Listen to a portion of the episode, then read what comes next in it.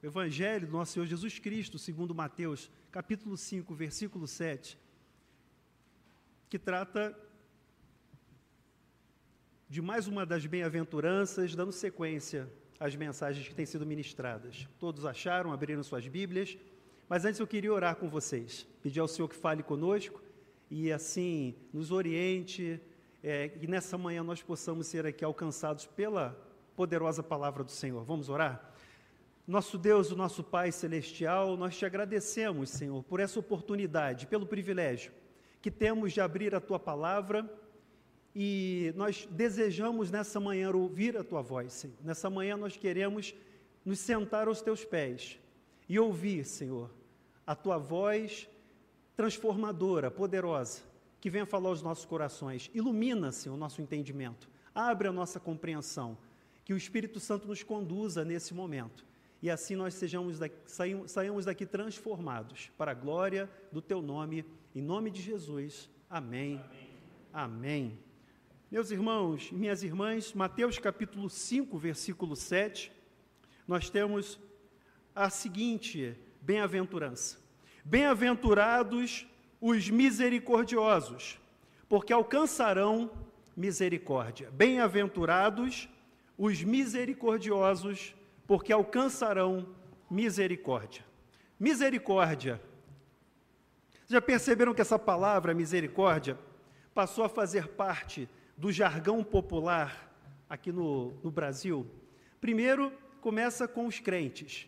No evangeliquez falado pelos crentes, pelos evangélicos, né, misericórdia, Senhor, misericórdia. E aí os nossos vizinhos, nossos amigos acabaram né, pegando essa, essa palavra e aplicando na vida. Então hoje você escuta a expressão misericórdia como uma interjeição de espanto. A pessoa vê uma cena bizarra, algo estranho e diz misericórdia. É um susto, não é assim? Ou então a pessoa tem um livramento, passa por uma situação, né, se livra de um acidente, e ela fala: misericórdia, Senhor, misericórdia.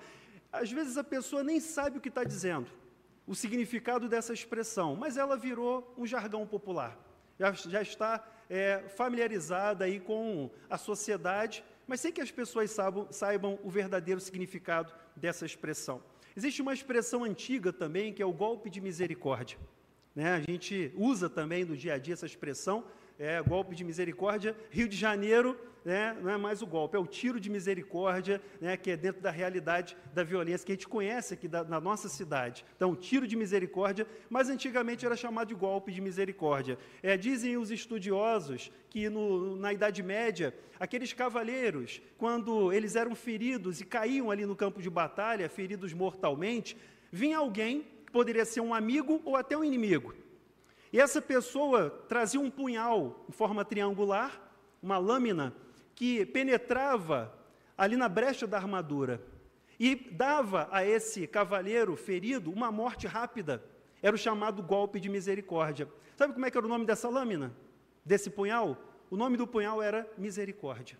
E aí a expressão golpe de misericórdia surge dessa ação é, de encerrar o sofrimento daquele guerreiro caído em combate. É, e hoje a gente usa a expressão, é claro que a gente não está em batalhas com armaduras, mas hoje a gente usa essa expressão quando a gente quer resolver uma coisa, né, uma situação de sofrimento. Então vamos dar um tiro de misericórdia e acabar com esse sofrimento, encerrar um relacionamento, demitir uma pessoa. Então é uma expressão que hoje se usa, é, a gente aplica no dia a dia, mas é, o fato é que é, a expressão, a palavra misericórdia, com esses usos, vem perdendo o seu original significado.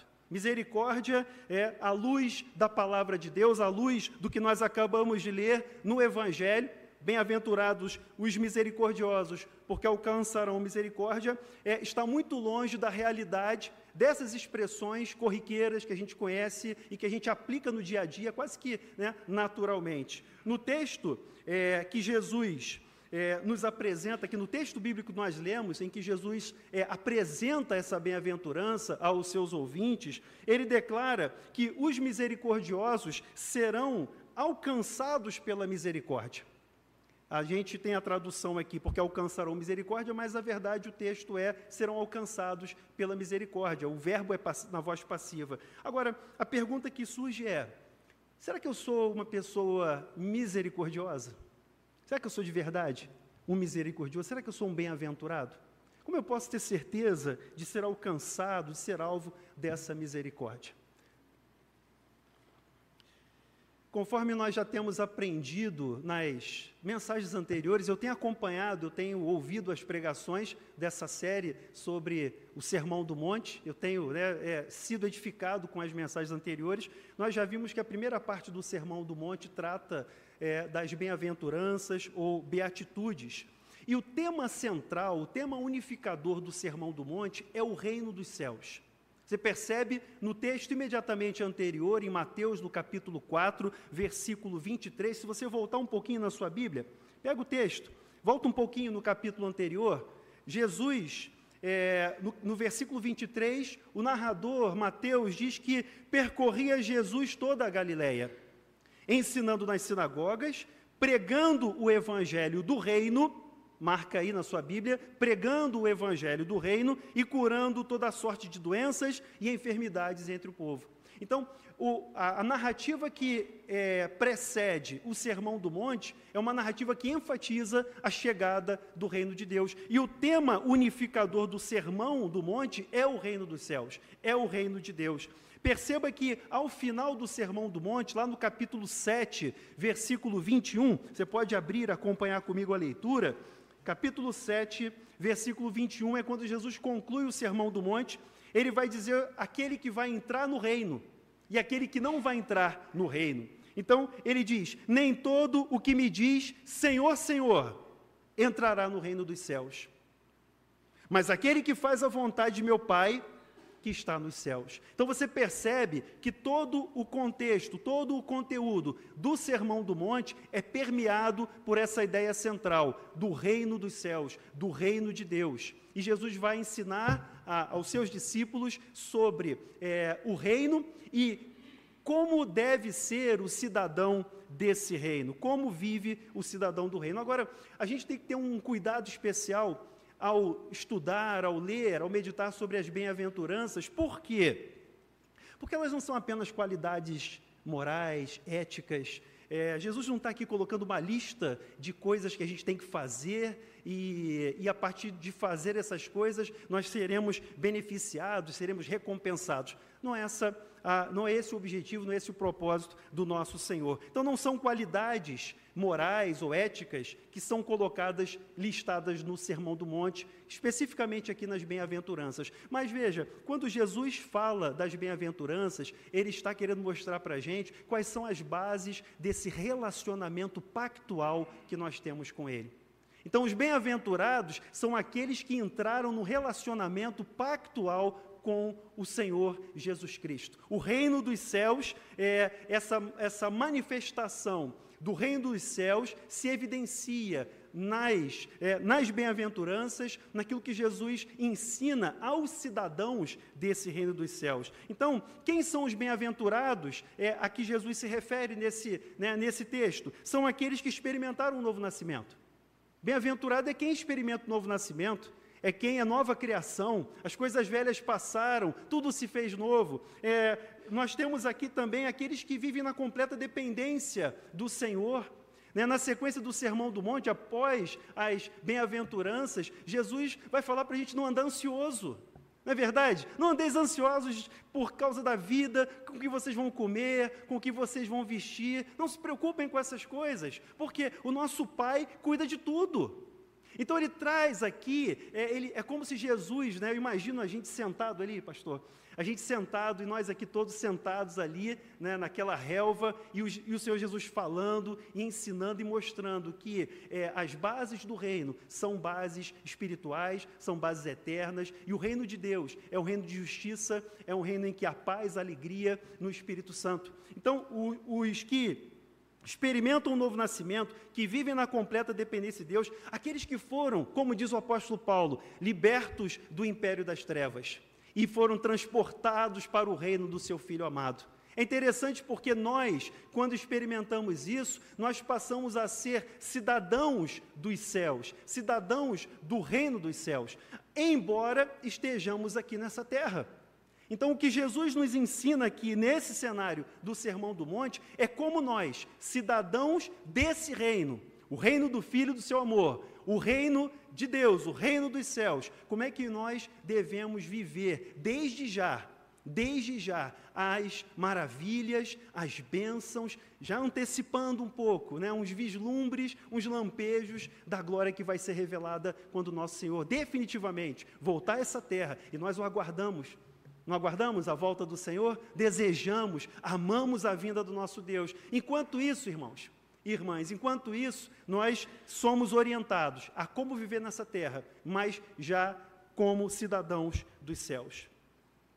Existem duas armadilhas que nós devemos evitar ao lermos o Sermão do Monte, ao estudarmos as bem-aventuranças. Primeiro, é pensar nas bem-aventuranças como uma lista de preceitos morais que devem ser observados para ganharmos né, uma recompensa. O mundo funciona assim. É, o mundo fala de meritocracia. E a gente funciona dessa maneira, né? Até os, né, os, alguns dizem que você deve se dar pequenas recompensas, né, para pequenas conquistas, como forma de estimular ali o seu progresso pessoal. Mas veja, não é isso que Jesus está ensinando. Se nós tentarmos viver as bem-aventuranças como é, como regras éticas e morais para ganhar algum retorno, nós seremos legalistas, nós recairemos no legalismo, como os fariseus faziam na época de Jesus. E Jesus está falando para os fariseus também. A, a, o auditório de Jesus, ali no Sermão do Monte, é, envolve discípulos, fariseus, escribas, todos eles estavam ouvindo. E ao mesmo tempo que Jesus fala para os seus discípulos, ele fala também para aqueles que o criticam. Então, a gente não pode adotar as bem-aventuranças dessa maneira, sob pena de recairmos no legalismo, nos tornarmos religiosos, frios, né, secos, é, de maneira que a vida de Deus não vai evoluir, progredir em nós. Agora, nós também não podemos recair no erro de colocar as bem-aventuranças como algo inatingível, inalcançável. Sabe por quê? Porque quando nós lemos as bem-aventuranças e nós percebemos que nós não temos muitas dessas coisas que Jesus fala, meus irmãos, minhas irmãs, bate um desespero. Eu, eu, não sei se isso acontece comigo, mas quando eu leio o Sermão do Monte, em, muitas, em muitos momentos, a minha sensação é de desespero, porque eu vejo como eu estou longe, como eu estou aquém, como falta para mim é, alcançar essas bem-aventuranças. Mas veja, a gente não pode levar isso aqui como algo inalcançável, inatingível. Se a gente pensar assim, a gente vai desistir. Por quê? Porque se depender da natureza humana e do esforço humano para realizar o que Jesus está ensinando, é impossível. Eu digo para vocês: o sermão do monte é impossível para quem não nasceu de novo. O sermão do monte é impossível para quem não teve a experiência da regeneração. Mas aquele que é regenerado, aquele que foi alcançado pela graça de Deus, ele é capacitado pelo Espírito de Deus a viver essas realidades, ainda que, né, aos poucos, ainda que alcançando devagarzinho, mas sabendo que Deus há de completar a boa obra que ele começou lá no início. O apóstolo Paulo, ah, na carta aos Filipenses, no capítulo 1, versículo 6, essa vocês sabem de cor, não sabem? Filipenses 1,6. O que que Paulo diz aos Filipenses? Dá tempo de abrir a Bíblia, tá? Filipenses 1,6. O que que Paulo fala aos Filipenses, meus irmãos? Ah, irmãos, eu estou bem certo, eu tenho certeza de que aquele que começou a boa obra há de completá-la até quando? Amanhã? Segunda-feira? Não, até ao dia de Cristo Jesus. Paulo está falando para pessoas como nós, pessoas é, imperfeitas, pessoas que estão caminhando na fé. Ele está dizendo para aqueles irmãos: meus irmãos, nós somos uma obra em andamento, nós estamos em construção, o caráter de Cristo está sendo gerado em nós, o fruto do Espírito está sendo né, gerado, é, cultivado pelo Espírito em nós. Então, aquele que começou a boa obra vai completar. E essa é a nossa esperança quando nós lemos o Sermão do Monte, quando nós lemos as bem-aventuranças. Eu olho para o texto e falo, Senhor, misericordioso, o quanto de misericórdia eu tenho exercido, praticado, vivenciado na minha vida? Como é que está o meu coração? É assim que eu leio o texto, é assim que eu olho para esse texto. E aí eu vejo a minha realidade, mas eu olho para a promessa do Senhor, que ele vai cumprir a obra, que ele vai completar a obra. Então, meus irmãos, nós não podemos cair nesses dois lados errados, né? Não podemos cair nessas duas armadilhas. Mas ditas essas primeiras considerações, eu quero convidar vocês a meditarem comigo sobre essa bem-aventurança é, que é a bem-aventurança da misericórdia. Bem-aventurados os misericordiosos, que alcançarão misericórdia. Vamos dividir esse versículo em duas partes, tá? Duas partes. Primeira parte, nós vamos falar sobre os misericordiosos. E na segunda parte, vamos falar sobre a bem-aventurança, eles alcançarão ou serão alcançados pela misericórdia. Combinado? Então, vamos trabalhar então esses dois momentos. Primeira parte, então, os misericordiosos. E aí, música de fundo. Os misericordiosos. Quem são? O que fazem? Como vivem? Eu sei que né, tem gente que não entendeu né, o meme, mas havia um programa antigo de jornalismo que tinha uma musiquinha, né, e o apresentador fazia essas perguntas. Né? Talvez ele devesse fazer uma, uma apresentação, um dia, um programa sobre isso. Misericordiosos, quem são? O que fazem? Como vivem? E eu quero trabalhar essas três perguntas com vocês nesse primeiro momento.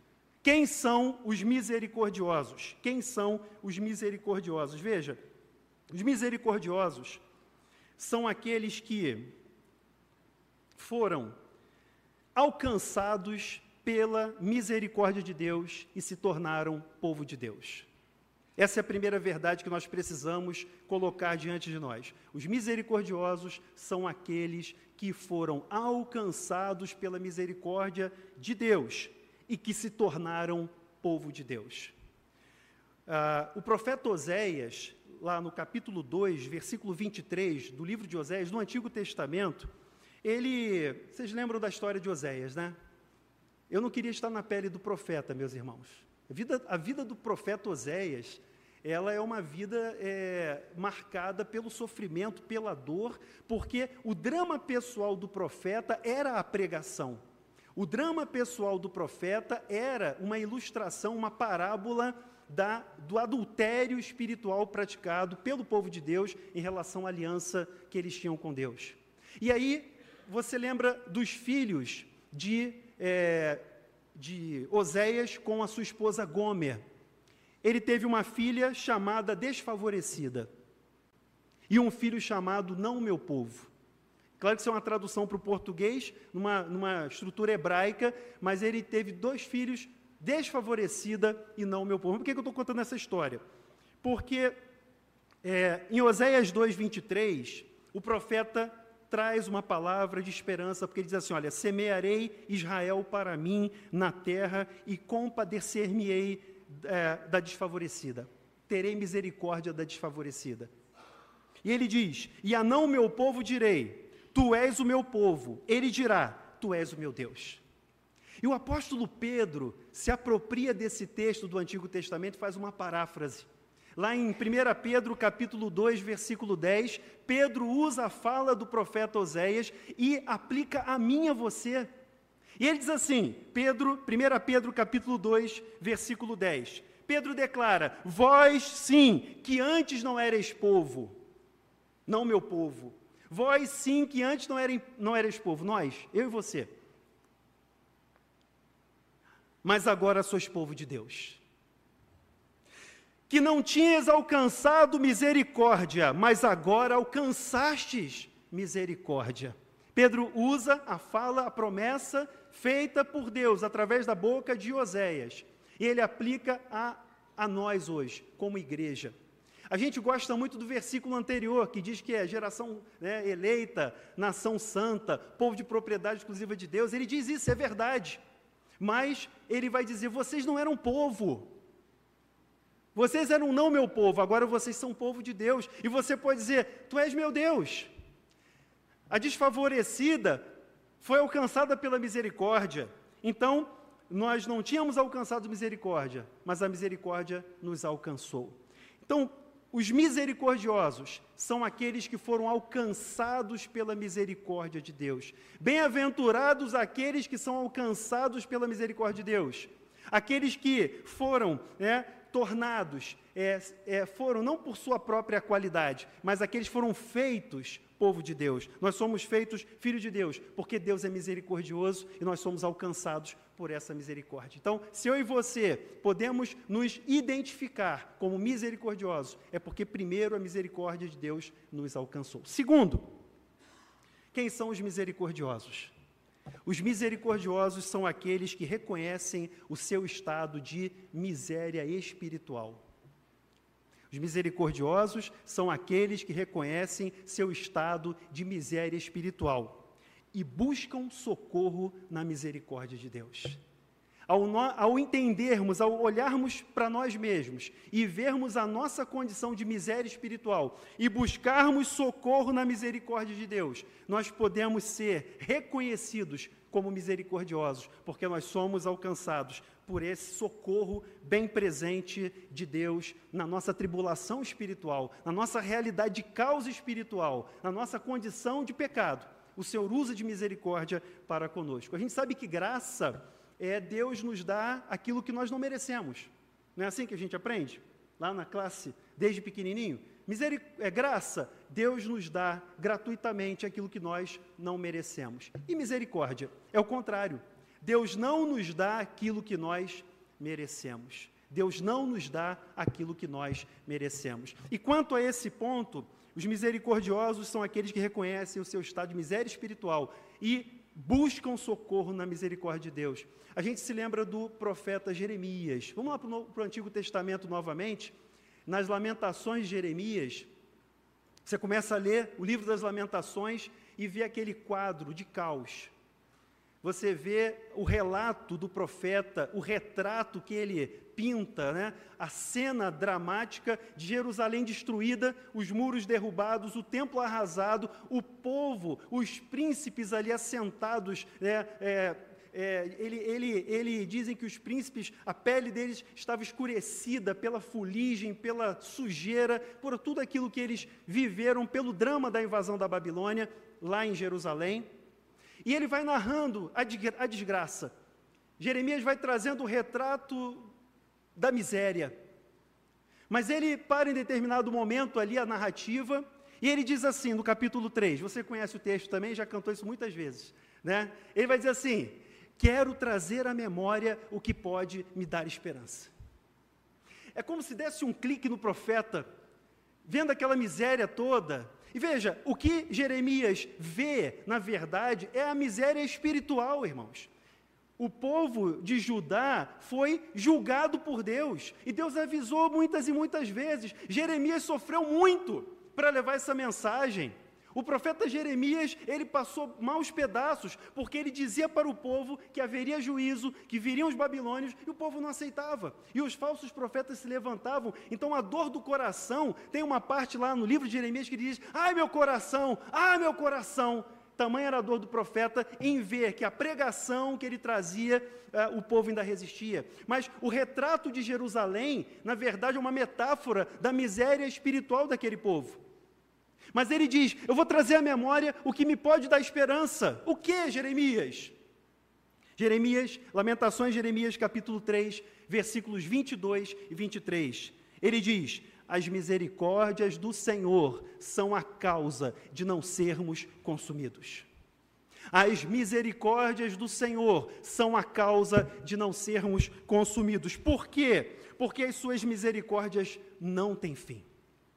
Sabe por que, que Judá, apesar da deportação, de toda aquela situação, não acaba? Porque Deus sempre mantém um remanescente. Deus sempre preserva o seu povo. Deus sustenta o seu povo, apesar do juízo, mas Deus usa de misericórdia. As misericórdias do Senhor são a causa de não sermos consumidos, elas não têm fim e elas se renovam a cada manhã. Hoje, hoje, quando nós acordamos, Hoje, quando nós levantamos a nossa cama, nós experimentamos mais uma vez a renovação das misericórdias de Deus sobre as nossas vidas. Eu e você hoje, se nós estamos aqui agora, né, prestando esse culto solene ao Senhor, é porque eu e você fomos alcançados por essa misericórdia. Nós reconhecemos a miséria do coração e nós buscamos socorro nele, porque ele é misericordioso. E essas misericórdias não têm fim, se renovam a cada manhã, e o profeta diz: Grande é a tua fidelidade. E ele vai dizer mais coisas, depois você lê em casa a sequência do texto, porque você percebe que a visão do profeta, a partir daquele momento, a, a fala dele muda, porque ele olha para as misericórdias do Senhor. Então, os bem-aventurados, os misericordiosos, são aqueles que reconhecem seu estado de miséria, mas se socorrem em Deus, buscam refúgio em Deus, que é misericordioso. Terceiro, para a gente definir, ter alguma ideia do que são os misericordiosos. Terceiro, os misericordiosos são aqueles que confessam os seus pecados e confiam inteiramente no perdão de Deus. Os misericordiosos são aqueles que confessam seus pecados e confiam inteiramente no perdão do Senhor. Fizemos isso hoje. Fizemos isso hoje, não como um, ato formal apenas porque faz parte da liturgia. Nós confessamos os nossos pecados porque nós somos pecadores. E os bem-aventurados são aqueles que confessam. Confessam e deixam. Lá em Provérbios, é, diz que o que encobre as transgressões não prosperará, mas o que confessa e deixa alcançará misericórdia. Mas eu queria que você lesse comigo o Salmo 32, porque o salmista no Salmo 32 fala de bem-aventurança também. Salmo 32, versículos 1 a 5 e depois pula para o versículo 10. Veja comigo, Salmo 32, que você já cantou também muitas vezes esse salmo, né? Todo mundo já cantou esse salmo aqui. E Salmo 32, versículos 1 a 5, depois o versículo 10. Leia comigo, diz assim a palavra de Deus: Bem-aventurado. Quem é bem-aventurado? Aquele cuja iniquidade é perdoada. Bem-aventurado aquele cuja iniquidade é perdoada, cujo pecado é coberto. Versículo 2: Bem-aventurado o homem a quem o Senhor não atribui iniquidade e em cujo espírito não há dolo. Versículo 3: Enquanto eu calei, os meus pecados envelheceram os meus ossos. Pecado não confessado gera isso, irmãos. Destrói, corrói, mata por dentro. A pessoa pode estar linda, maravilhosa, sabe, ostentando na rede social, mas o pecado está corroendo. Olha para dentro, é o caos, é a destruição, é a Jerusalém de Jeremias. Enquanto eu calei os meus pecados, envelheceram os meus ossos, pelos meus constantes gemidos todo dia, porque a tua mão pesava sobre mim. Deus é mau, não? Não, Deus não é mau, não. Deus é misericordioso. A mão de Deus pesa sobre aquele que retém o pecado e não confessa, porque Deus é santo. Então, enquanto eu calei, pesava a mão. Enquanto eu calei, a mão de Deus pesava sobre mim. E o meu vigor se tornou em sequidão de estio. Sequidão de estio. Vida seca, oca, destruída pelo pecado. Que bom que a história não termina aí. Versículo 5 diz assim: Confessei-te o meu pecado e a minha iniquidade não mais ocultei. Disse: Confessarei ao Senhor as minhas transgressões. Resposta de Deus: E tu perdoaste a iniquidade do meu pecado. Os misericordiosos são aqueles que confessam seus pecados e confiam inteiramente no perdão do Senhor. Leia o versículo 10 agora comigo. Versículo 10: Muito sofrimento terá de curtir o ímpio, mas o que confia no Senhor, a misericórdia o assistirá. Olha bem a aventurança. Parece que o salmista combinou com Jesus. Não parece que eles combinaram escrever isso aqui? Só que o salmista escreve 700 anos antes de Cristo, ou melhor, mil anos antes de Cristo. É o tempo desse texto, para que Jesus, mais tarde, ao falar das bem-aventuranças, né, reconheça que os misericordiosos alcançarão a misericórdia. Ou seja, só quem experimenta a misericórdia de Deus pode ser misericordioso. Só quem passa pela experiência e reconhecer a sua própria miséria e experimenta a misericórdia do Senhor é considerado, pode é, ser né, considerado aqui um bem-aventurado. Vamos para a segunda pergunta: o que, que eles fazem? O que, que os misericordiosos fazem? Essa é fácil, né, meus irmãos? O que, que os misericordiosos fazem? Exercem misericórdia.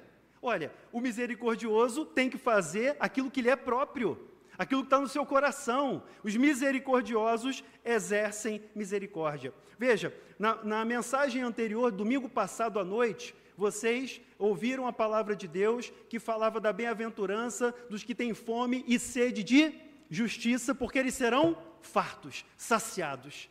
Ah, Deus sacia a nossa fome, a nossa sede de justiça. E a nossa satisfação está em Cristo. A nossa satisfação é dada por aquilo que Jesus fez por nós. Isso é o Evangelho. O Evangelho é o que Jesus fez por nós, para nós sermos aceitos por Deus, não o que nós vamos fazer para Deus né, gostar da gente.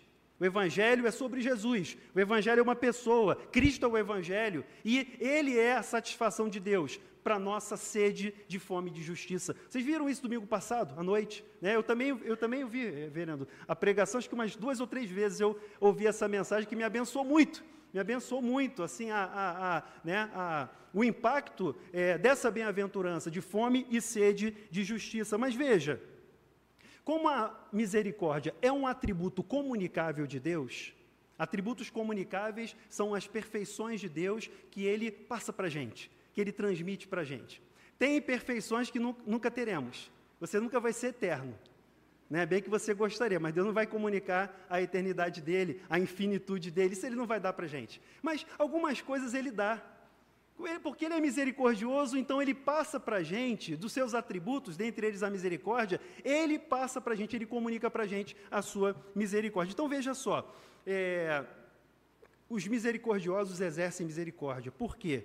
Porque Deus, o nosso Pai, nos transmite essa sua perfeição, esse seu atributo. John Stott afirma que ser humilde é reconhecer para os outros que nós somos pecadores. Bem-aventurados os humildes, né? os pobres de espírito. Então, aqueles que reconhecem. Bem-aventurados os que choram pelos seus pecados. Então, é, reconhecer para os outros que nós somos pecadores faz parte da humildade. Agora, ter compaixão pelos outros que também são pecadores é misericórdia.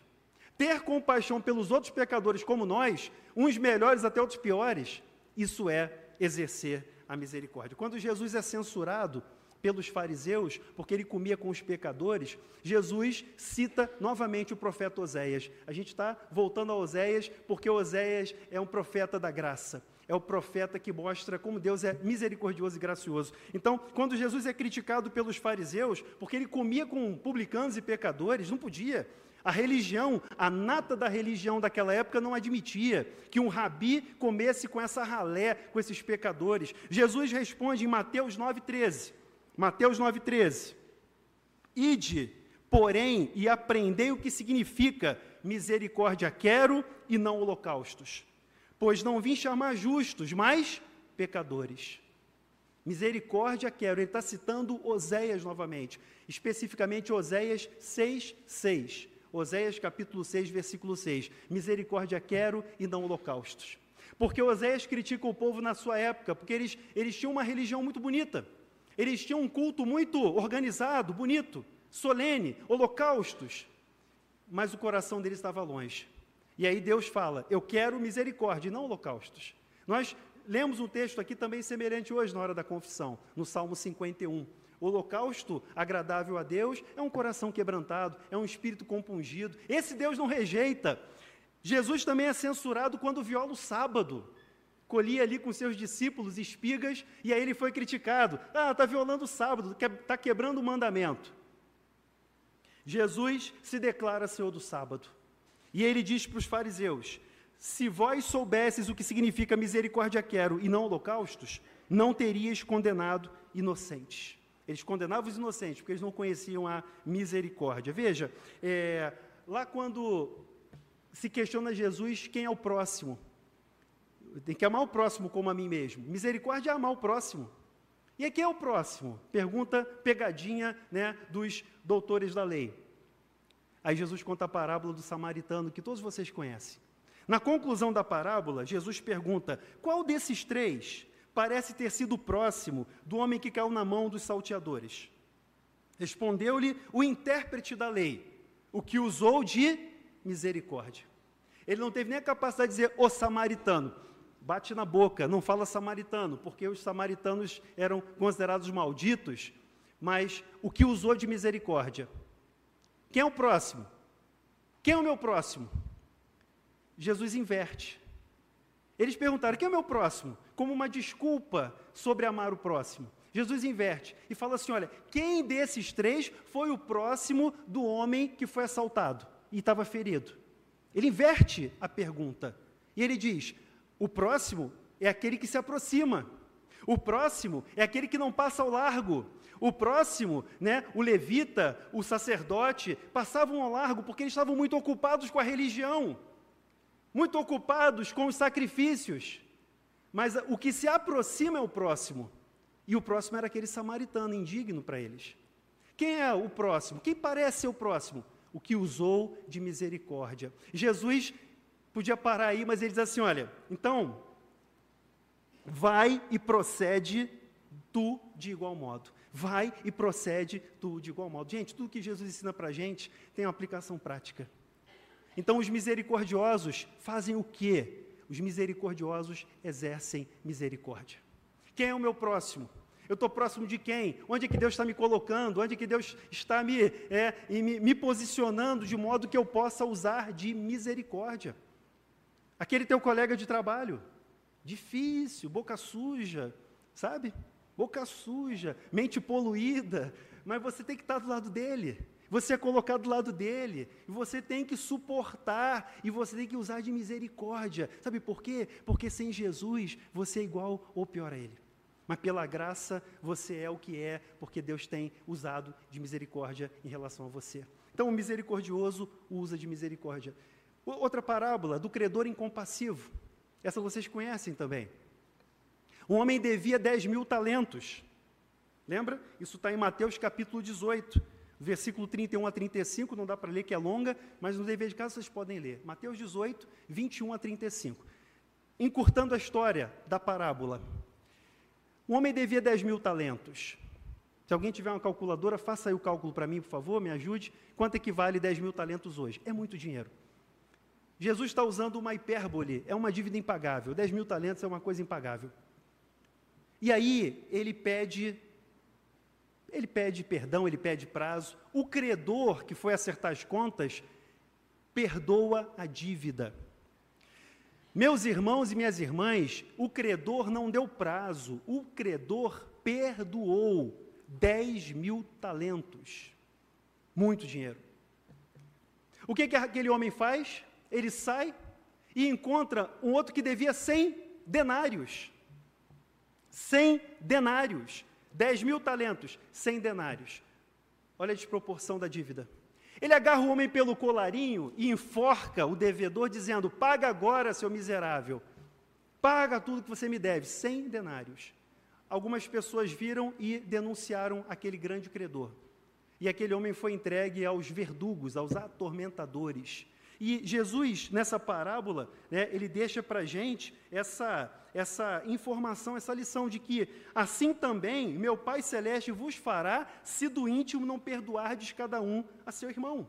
Então veja, a misericórdia que nós exercemos, ela, ela, ela tem dois, dois aspectos. A misericórdia ela tem duas é, questões. Primeiro, porque ela abraça o perdão. Abraça o perdão. A misericórdia abraça o perdão. E o exercício do perdão, que nós já fomos beneficiados, ele também deve ser exercido por nós também para alcançar outras pessoas. E ao mesmo tempo também a misericórdia, ela tem outro aspecto que é abraçar o necessitado, abraçar aquele que está em situação de miséria, de necessidade, de dificuldade, seja ela espiritual, seja ela material. É essa percepção, não é mera empatia. As pessoas falam de empatia, né? Ah, ele teve empatia, se colocou no lugar do outro. Misericórdia é mais do que empatia. Misericórdia é você sofrer com a miséria do outro. É você se identificar, não apenas né, dessa maneira de se colocar no lugar e não fazer nada, mas é você fazer alguma coisa. Então, é os misericordiosos, eles exercem a misericórdia. Como vivem os misericordiosos? Terceira pergunta, né? Quem são, o que fazem, como vivem. Hum, uma musiquinha de fundo, né? Como vivem, meus irmãos, os misericordiosos? Os misericordiosos vivem na dependência de Deus. O apóstolo Paulo, lá em Romanos, no capítulo 12, eu queria que você lesse comigo esse texto. Romanos, capítulo 12. Paulo, nos versículos 1 e 2, vai demonstrar como é que nós devemos viver. Ele diz assim: Rogo-vos, pois, irmãos, Romanos capítulo 12, versículos 1 e 2. Rogo-vos, pois, irmãos, pelas misericórdias de Deus, que apresenteis o vosso corpo por sacrifício vivo, santo e agradável a Deus, que é o vosso culto racional. Misericórdia quero e não holocaustos. Misericórdia quero e não sacrifícios. Mas o misericordioso vive uma vida que Paulo retrata aqui de três maneiras: um sacrifício vivo, um sacrifício santo, um sacrifício agradável a Deus, que é o nosso culto espiritual. O culto termina daqui a pouco aqui, no nosso horário normal, mas o culto não acaba na nossa vida. Nós vamos sair daqui hoje, nesse domingo, no dia do Senhor, e nós vamos continuar cultuando ao nosso Deus, porque toda a nossa vida está diante dele. Então, sacrifício vivo, santo e agradável a Deus, que é a vossa vida, que é o vosso culto espiritual, racional, é a sua maneira de viver, não é o horário da, da celebração de domingo, mas é o dia a dia, é o sacrifício vivo, santo e agradável. Ele diz: rogo-vos pelas misericórdias de Deus. Não é assim? O rogo de Paulo, o pedido de Paulo é pelas misericórdias de Deus. Por que, que ele está falando sobre isso? Porque ele passou a carta toda falando do Evangelho. Ele falou sobre a depravação, ele falou sobre a lei, ele falou sobre a graça, salvação, ele mostrou tudo isso. Ele encerra o capítulo 11 com aquele glorioso hino, né, aquela doxologia, quando ele diz: Ó oh, profundidade da riqueza. Ele diz que é, por ele, por meio dele, para ele são todas as coisas. E aí Paulo entra na parte prática da carta dizendo: Meus irmãos, dito tudo isso, pelas misericórdias de Deus, que vocês viram expostas até aqui nessa carta, vocês devem apresentar os corpos como sacrifício vivo, santo e agradável a Deus, ou seja, viver essa realidade é, da bem-aventurança no dia a dia, na prática. Em vez de vivermos os padrões desse mundo, em vez de vivermos a, é, o, os ditames desse mundo, nós vivemos de acordo com o reino, nós vivemos de acordo com aquilo que Jesus coloca para a gente nas bem-aventuranças. Veja, o mundo diz: não seja misericordioso. O mundo diz: não perdoe. O mundo diz: bateu, levou. O mundo diz: você é muito bobo. Você é muito bobo de deixar isso acontecer. O mundo diz isso. Jesus diz: Bem-aventurados os misericordiosos, serão alcançados pela misericórdia. Meus irmãos, passando para a segunda parte, eu falei que eram duas partes, né? Segunda parte para a gente já caminhar para concluir esse versículo 7. Na segunda parte ele diz: Porque eles alcançarão misericórdia. O verbo original aqui, o nosso português, a, versão ara, ela engana um pouco o entendimento desse texto. Porque alcançarão misericórdia é voz ativa. Me ajudem aí, meus professores e professoras de, é, de, de, português, de gramática, não é isso? Alcançar está no, tá no ativo. Só que o verbo original não é na voz ativa, é na voz passiva. A melhor tradução seria: serão tratados com misericórdia. A tradução, por exemplo, da nova versão transformadora, NVT. Ou outras versões que vão dizer: eles serão alcançados pela misericórdia, eles receberão misericórdia. Então veja, é, os misericordiosos são bem-aventurados porque eles recebem misericórdia. Aí eu pergunto para vocês: é, será que é uma relação de é, merecimento? Eu sou misericordioso e ganho misericórdia? Não, é o contrário.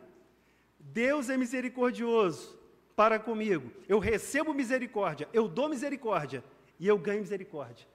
Esse fluxo contínuo da misericórdia de Deus, porque elas não têm fim, mas o fluxo contínuo das misericórdias de Deus se renovam a cada manhã na nossa vida. Mas eu queria pensar com vocês em dois tempos, dois momentos: o hoje e o futuro.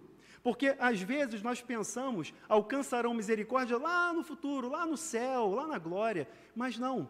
A misericórdia é para hoje e é para o futuro. O que, que é a misericórdia para hoje?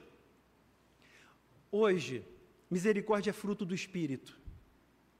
Misericórdia hoje, para nós hoje, é fruto do Espírito. Marcelo, mas não está no rol de Gálatas 5, 22 e 23, não está. Mas Colossenses capítulo 3, versículo 12, você pode ler comigo? Colossenses 3, 12. O apóstolo Paulo diz assim, Colossenses 3,12: Revesti-vos, pois, como eleitos de Deus, santos e amados, de ternos afetos de. Que palavra bonita, né? Que palavra forte. Ternos afetos de misericórdia. Ternos afeições. Ternas afeições. Afeição é externa ou interna? Afeição está aqui dentro, irmãos. Ternos afetos de misericórdia, de bondade, humildade, mansidão, longanimidade. Ou seja, o que Paulo repete aqui em Colossenses 3,12 é o que ele fala em Gálatas 5, 22 e 23. Os gomos do fruto do Espírito estão aqui, estão lá também. Então, misericórdia também é um gomo do fruto do Espírito. Ou seja, se misericórdia é fruto do Espírito e é para hoje, nós precisamos que o Espírito Santo frutifique em nós, gerando misericórdia. Você não produz misericórdia, nem eu. Mas o Espírito Santo gera em nós, ele produz em nós o fruto do Espírito. O fruto do Espírito é o caráter de Cristo que é gerado em nós. O fruto do Espírito é a imagem de Deus sendo restaurada em nós. O fruto do Espírito é esse compartilhamento da própria natureza das perfeições de Deus para nós. Mas isso vai sendo desenvolvido, cultivado. Então, misericórdia é fruto do Espírito. Então é para mim e para você hoje. Mas misericórdia hoje também é dom do Espírito. Dom do Espírito é na carta aos Romanos, capítulo 12, que nós já lemos, Paulo, logo depois daquela exortação do sacrifício vivo, santo e agradável, Paulo coloca a realidade dos dons espirituais. Ele vai começar a falar dos dons espirituais. E lá no versículo 8 especificamente, Paulo vai dizer o seguinte: Romanos 12, 8. O que exorta, faça-o com dedicação. O que contribui com liberalidade. O que preside com diligência. E o último, quem exerce misericórdia com alegria. Meus irmãos, olha que benção. Misericórdia é fruto do Espírito. Ele está gerando em nós, até aquele dia. Aquele que começou a boa obra é fiel para completá-la. Mas misericórdia é dom do Espírito. Paulo não diz que é para a gente buscar com zelo os melhores dons quando ele escreve aos Coríntios, ele diz assim: olha, busquem com zelo os melhores dons. E eu vou passar a mostrar para vocês um caminho mais excelente. Aí ele entra no capítulo 13 e fala do amor. Quem exerce misericórdia com alegria. A gente não exerce misericórdia sofrendo, chorando, né, contra a vontade. É com alegria. Por quê? Porque é dom do Espírito. Então, vamos lá. O que a gente pode fazer para aplicar isso aqui? Hoje, pedir a Deus: Senhor, eu quero no meu coração, na minha vida, o fruto do Espírito. Eu quero misericórdia, eu quero ser misericordioso. Gera em mim, Senhor. Produz em mim, cultiva em mim o fruto do Espírito. Senhor, eu quero exercer o dom de misericórdia, que a gente chama de socorro, né? Misericórdia, mas o dom de misericórdia. Num contexto da igreja, há uma necessidade muito grande de pessoas que abracem esse dom que é caríssimo, que é maravilhoso. Peça a Deus. O que, que nós podemos fazer diante disso? Pedir a Deus, porque está disponível para nós hoje. Os misericordiosos alcançarão misericórdia, receberão misericórdia, como dom e como fruto do Espírito. E o futuro, irmãos? Para fechar, e o futuro? No futuro, nós seremos tratados por Deus com misericórdia. Tiago, na sua carta, capítulo 2, versículo 13, diz assim: olha, Tiago 2, 13. Ele está falando de acepção de pessoas. Capítulo 2, Tiago vai criticar as pessoas porque eles faziam acepção na igreja, do pobre, do rico. Aí depois ele diz assim no versículo 13 do capítulo 2: Porque o juízo é sem misericórdia para com aquele que não usou de misericórdia. Espera aí, Tiago. O juízo é sem misericórdia para aquele que não usou de misericórdia. Mas ele completa: a misericórdia triunfa sobre o juízo. Graças a Deus. Sabe por quê? Pensa a contrário senso. Vira essa frase ao contrário. Aquele que usou de misericórdia também será alcançado pela misericórdia. É isso que Tiago está dizendo. O juízo é sem misericórdia para quem não usou de misericórdia. Mas bem-aventurados os misericordiosos, porque a misericórdia triunfará sobre o juízo. Naquele grande dia, sabe aquele grande dia? Você espera por isso? Eu espero. A nossa esperança, irmãos, é essa: é Cristo. É a volta do nosso Senhor, ou quando Ele nos chamar para Ele. Eu sei que naquele grande dia, quando nós estivermos diante dEle, Ele usará de misericórdia para conosco. A misericórdia triunfa sobre o juízo. O seu futuro e o meu futuro pertencem ao Senhor. Mas a palavra de Deus está dizendo que a misericórdia triunfará sobre o juízo. Então você pode confiar na bem-aventurança. Bem-aventurados os misericordiosos, porque serão tratados com misericórdia, hoje e no porvir. Marcelo, o que, eu faço diante dessa palavra agora? Concluindo aqui esse nosso momento. O que, eu faço diante dessa palavra? Você vai sair por essas portas hoje. E a nossa oração aqui agora, a gente vai orar juntos agora. A nossa oração é que essa palavra queime no nosso coração. Como diz o profeta, quando ele recebeu a palavra de Deus, eu acho que é Ezequiel, ele fala: A palavra foi fogo nos meus ossos. Fogo nos meus ossos. Não é isso, Ezequiel? Confirma? Fogo nos meus ossos. Oh, meu irmão, como é bom experimentar quando a palavra de Deus vem a nós e Deus nos dá essa, sabe, essa percepção de que ela está queimando, que ela está nos impulsionando, que ela vai nos mover. E a nossa oração agora vai ser essa: Senhor, que a gente saia daqui com essa palavra ardendo no coração, que essa palavra transforme as nossas vidas. Quem faz isso é o Espírito Santo. Quem faz isso é a graça de Deus. É Ele que vai nos conduzir, é Ele que vai nos levar além. Quer orar comigo agora? Vamos orar? Feche seus olhos, curva sua cabeça, vamos orar juntos. Meu Pai, diante dessa palavra que nós acabamos de ler, meditar, de, diante dessas verdades, Pai, só nos resta pedir a tua ajuda, Senhor. Só nos resta pedir que o Senhor gere em nós, frutifique em nós o fruto do Espírito. Nós pedimos, Senhor, os melhores dons e queremos ter o dom da misericórdia, Pai. Nós conhecemos o nosso coração, Pai e, e conhecemos a nossa miséria espiritual. E nós queremos confessar, Senhor, diante de Ti, que nós dependemos totalmente da Tua graça. Que nós precisamos, Senhor, de uma ação poderosa e transformadora do Teu Espírito nas nossas vidas, Pai. Faz de nós, Senhor, bem-aventurados. Opera em nós essa bem-aventurança, gera em nós, Senhor, um coração misericordioso Ó Deus, os nossos conflitos, as nossas dificuldades, Pai, Tu és poderoso, Senhor, para nos dar a graça de exercer, de viver a misericórdia. A Tua palavra foi colocada diante de nós, Senhor, e nós a recebemos, nós a acolhemos no nosso coração e te pedimos, Senhor, nos ajuda, nos ajuda nessa manhã, que essa palavra queime nos nossos ossos e nos leve além e nos leve a viver a bem-aventurança como cidadãos e cidadãs do reino dos céus. É a nossa oração em nome de Jesus. Amém, Senhor.